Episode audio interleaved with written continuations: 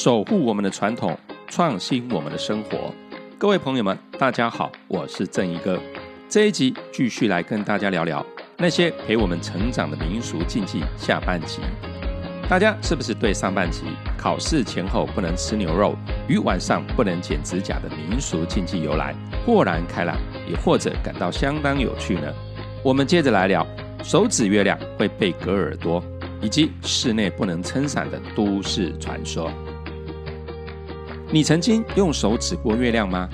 你曾经在室内撑伞被长辈纠正过吗？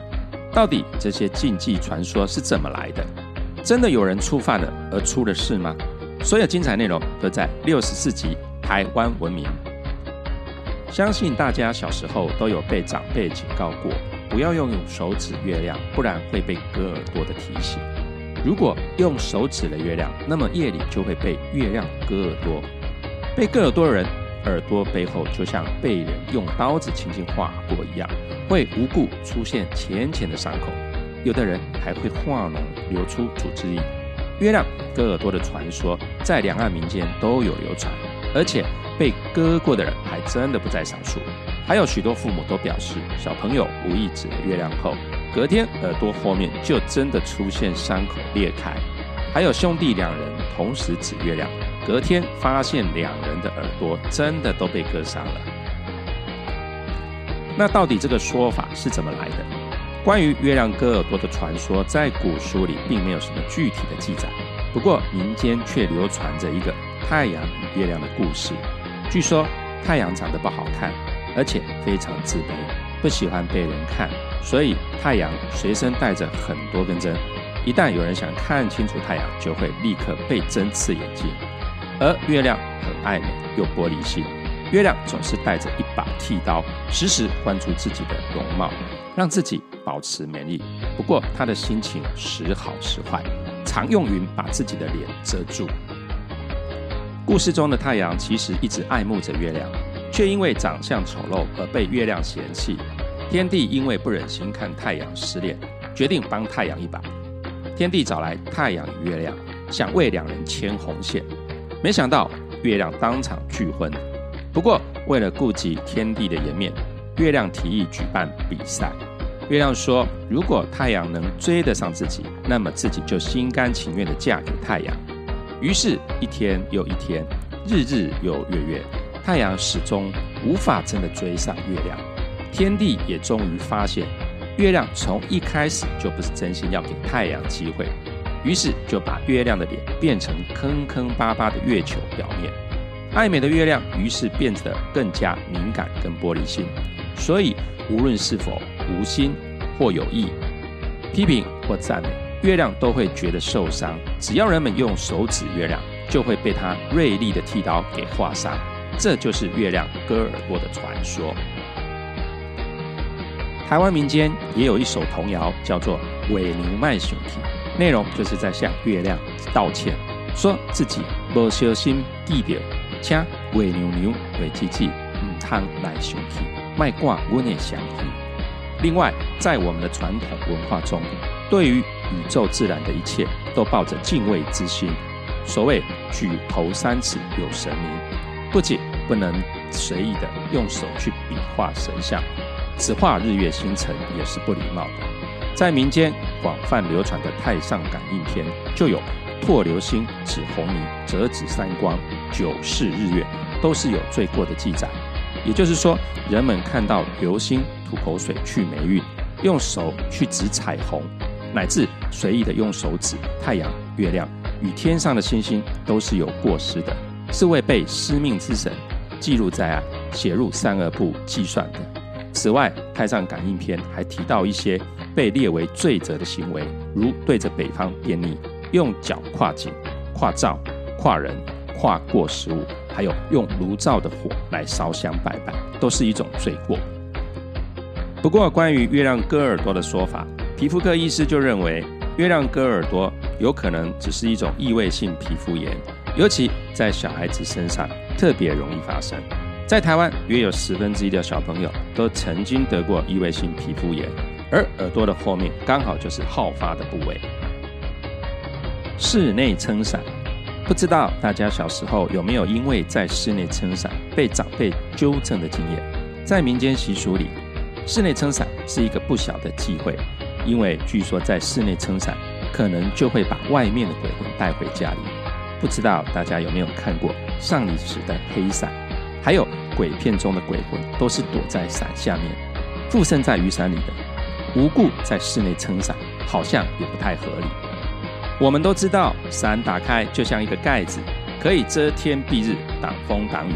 伞下可以说又是一个世界了。在古代，伞还是一种礼器，相信大家都看过古装剧里帝后出行的排场仪仗中，或是神明出巡时都能看到伞。这是一种身份地位的象征，同时也具有遮挡污秽之气、开路之意。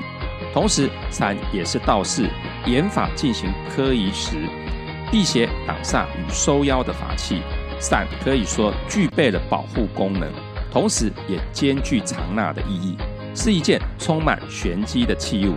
这也难怪，伞会是怕光又居无定所的鬼魂最好的栖身之所，也是室内撑伞禁忌的主要原因。室内撑伞又跟外面的鬼魂有什么关系呢？在古人的思维里，家宅的门、户、阶梯、井、灶都有各自的守护神，所以外面的孤魂野鬼理论上是无法随意出入我们的居所。但是如果有了伞就不同了，到底是如何不同呢？听完林头姐的故事，大家或许就更明白了。林头姐是台湾最有名的厉鬼之一，在清朝光绪年间，台南府城有一名寡妇。名叫李昭娘，就是林头姐在世的名字。昭娘是一名单亲妈妈，她独立养育着两男一女。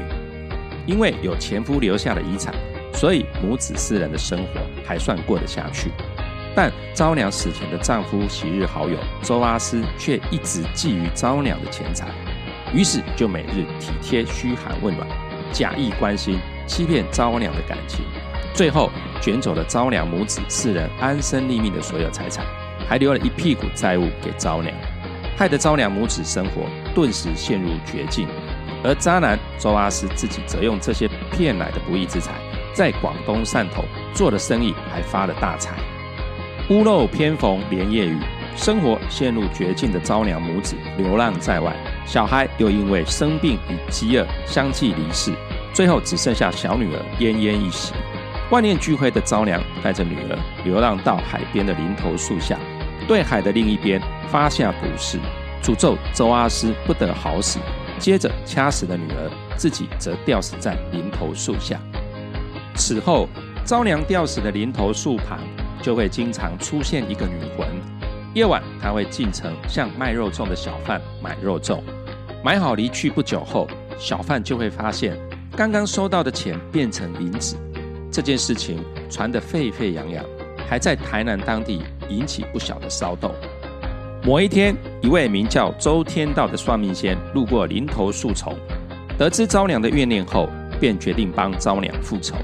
这名算命仙施法，将昭娘的鬼魂收入黑伞中，借着伞的遮天蔽日之功，以此避过陆海诸神与入关的阻隔。就这样，带着李昭娘的魂魄来到了广东汕头。最后，昭娘成功复仇，手刃渣男周阿斯。听完了这个故事，相信大家一定不难发现，帮助昭娘报仇的关键法宝就是一把伞。也就是说，鬼魂可以透过伞轻易的通过如门神、家神的阻隔。所以，如果你把外面的伞拿进家里面又打开来，就有把外面的鬼带进来的意思。这也是室内撑伞会成为禁忌的原因。所以，下次如果遇到下雨，记得不要直接把伞带进家里面晾干，最好是放到阳台去。另外，也不要随便捡路边的伞使用，以免将一些不知道的客人带回家。不过，伞除了招鬼之外，据说有一种鬼很怕伞。清代的笔记小说《李成》就记载了一则残鬼怕伞的故事。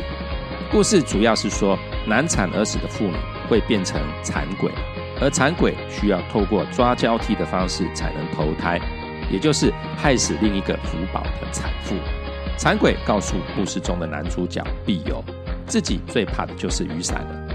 一旦产房内或屋后有雨伞，那么残鬼就只能退避三舍。而这名碧友也用了这个方法救了自己难产的妻子，并且将其广为流传。据说伞是鲁班的妻子云氏发明的。古书记载，云氏劈竹为条，蒙以兽皮收拢如棍，张开如杆，于是有了伞。在西方人的文化里，室内撑伞一样是禁忌。不过，西方人是认为在室内撑伞是冒犯阳光之神的举动，可能会让阳光之神觉得不开心，而降下厄运处罚。可见中外都一致认同室内不宜撑伞。其实每个文化对于生活还有自然的理解都有各自的道理，在不明所以的情况下，还是尊重比较好，就不要刻意去做一些挑战禁忌的举动。毕竟人类很渺小，而世界很大。聊完这两集陪我们成长的民俗禁忌，大家是不是也回忆起懵懵懂懂的童年岁月呢？是不是也感到有趣，更有几分的道理？民俗文化就是世世代代的生活经验累积，或许有些被遗忘，有些被净化，但无论如何，它都为我们童年的成长增添了丰富的色彩与回忆。正一哥在这里恳请大家记得按赞、追踪、分享台湾文明。当我们的坚强后盾。如果您有新奇有趣的民俗文化题材分享，欢迎留言给我们。我们下期见。